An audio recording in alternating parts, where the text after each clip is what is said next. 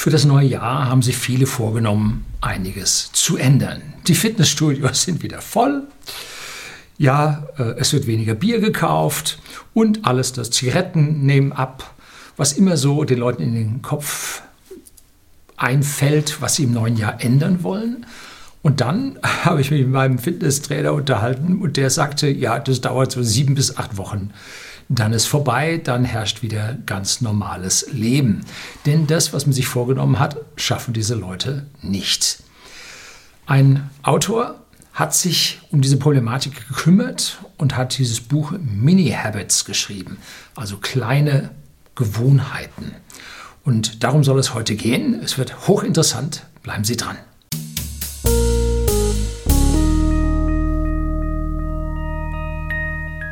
Guten Abend und herzlich willkommen im Unternehmerblog, kurz Unterblog genannt. Begleiten Sie mich auf meinem Lebensweg und lernen Sie die Geheimnisse der Gesellschaft und Wirtschaft kennen, die von Politik und Medien gerne verschwiegen werden. Und heute möchte ich Ihnen ein Buch vorstellen, das hat meine Frau gekauft, lag auf einmal da und da habe ich mir gedacht, oh, da schaust du rein, interessiert dich unglaublich.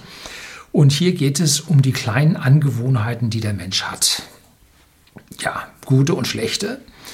Und der Autor, er heißt Stephen Gies, Guise geschrieben, hat hier Mini Habits, Smaller Habits, Bigger Results als Buch geschrieben. Es ist nicht wirklich lang, hat einen Haufen Referenzen hinten drin, soweit bin ich euch. 120 Seiten zum Lesen schaffen Sie locker an einem Abend. Ich habe ein bisschen spät angefangen, darum habe ich etwa ja, ein Drittel jetzt am Abend geschafft. Möchte es Ihnen gleich vorstellen, weil es so super ist. Ich möchte auch nicht bis zum Ende Ihnen jetzt hier schon die ganzen Auflösungen schreiben. Der Mann verdient es, dass mich das kauft. Allerdings ist auf Englisch. Und wenn Sie sich vorgenommen haben, doch ein bisschen mehr Englisch im kommenden Jahr oder in diesem Jahr 2020 nun zu lernen, dann ist dieses Buch genau das Richtige für Sie.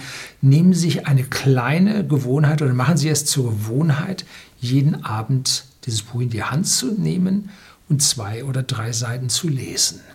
Das ist eine Mini-Habit, eine kleine Gewohnheit, die Sie eingehen. Und dieser kleinen Gewohnheit beginnt jetzt in Ihrem Körper, ganz speziell in Ihrem Gehirn, etwas abzulaufen. Er macht hier das Beispiel, ja, seinen Fitnessbesuch, wenn er also sich überlegt, oh, morgens eine halbe Stunde oder eine Stunde früher aufstehen, ins Fitnessstudio zu gehen, dort eine halbe Stunde zu trainieren und so, da dreht er lieber rum und schläft nochmal weiter und steht dann so auf, dass er gerade noch so in die Arbeit kommt.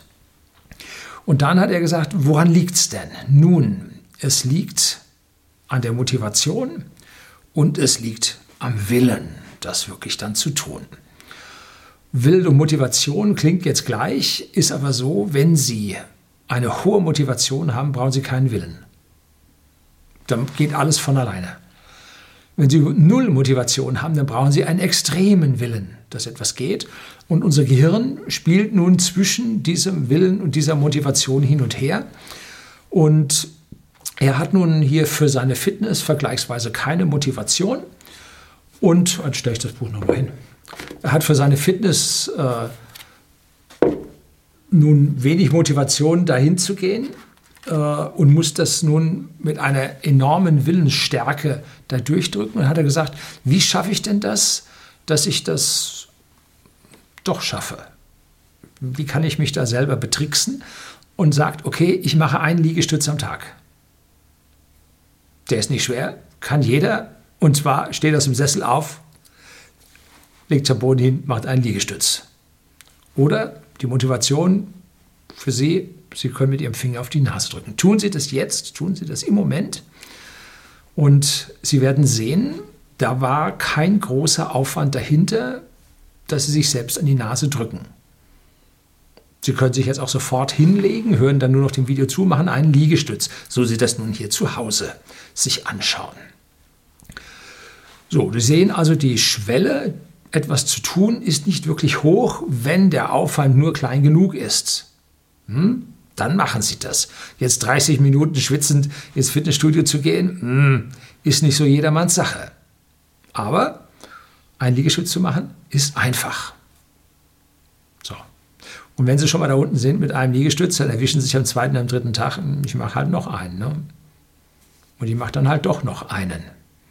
Und so sieht man, dass der Aufwand, um etwas zu tun, sehr klein ist, aber weiterzumachen nicht sonderlich groß ist.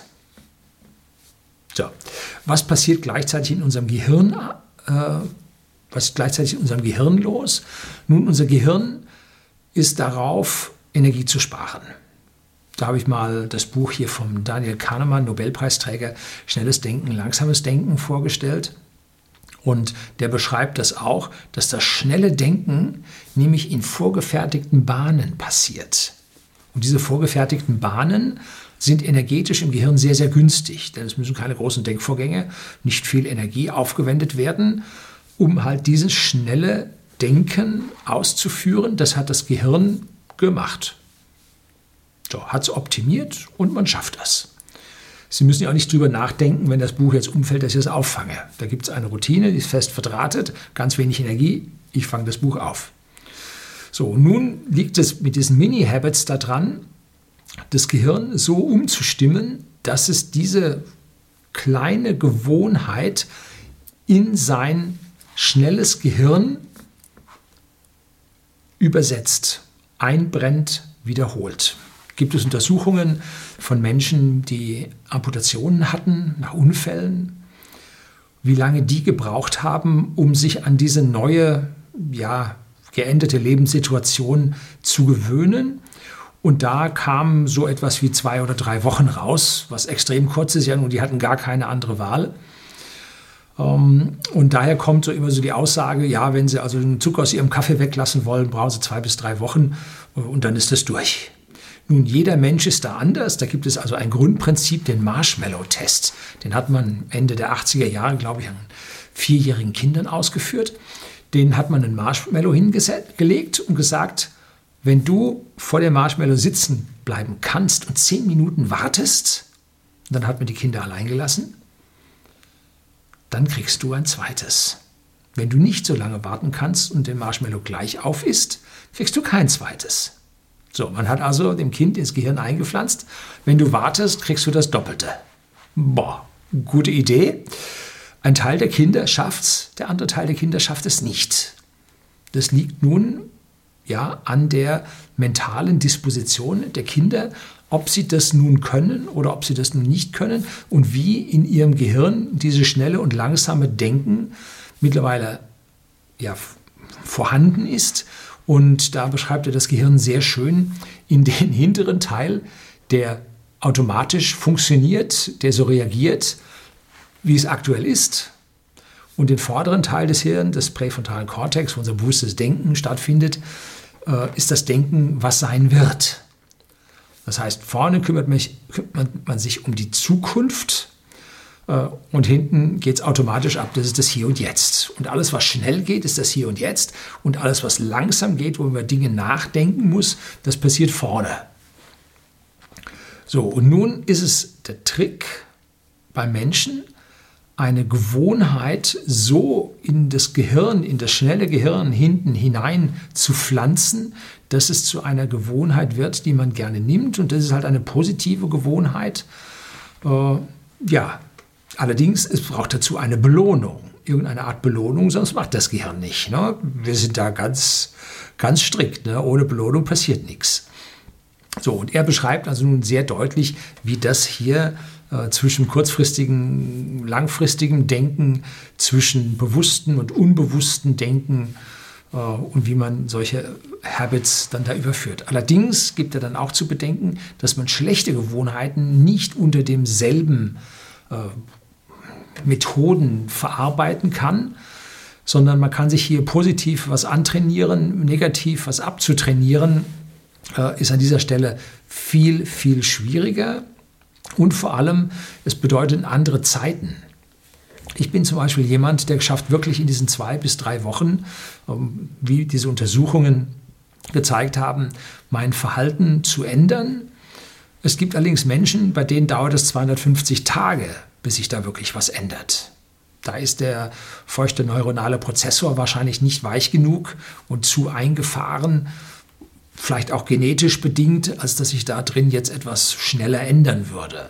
Also wenn Sie jemand sind, der da 250 Tage für braucht, dann ist es ein Knochenstück Arbeit, damit da etwas passiert. Ich persönlich habe mir vor anderthalb Jahren ungefähr den Zucker im Kaffee abgewöhnt und ich habe 14 Tage schwer gelitten. Die dritte Woche war es schon leichter und heute, wenn ich einen Kaffee mit, aus Versehen mit Zucker bekomme, schmeckt der mir nicht mehr.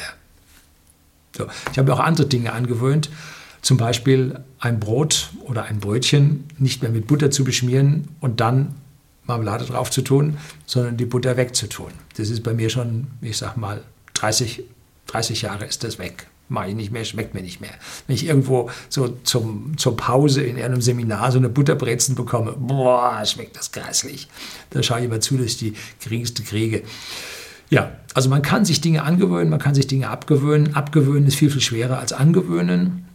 Und dieses Buch auf Englisch geschrieben, aber verstehen Sie, wenn Sie jeden Tag zwei, drei Seiten lesen, vielleicht ein Wörterbuch dazu, äh, auf Ihrem Smartphone bemühen, dann werden Sie da auch durchkommen und dann haben Sie zwei Dinge. A, haben Sie wieder mal gelesen, B, haben Sie was gelernt, C, haben Sie Ihre Sprache verbessert und Sie müssen gar nicht viel, Sie müssen nur sagen, ich lese am Tag zwei Seiten.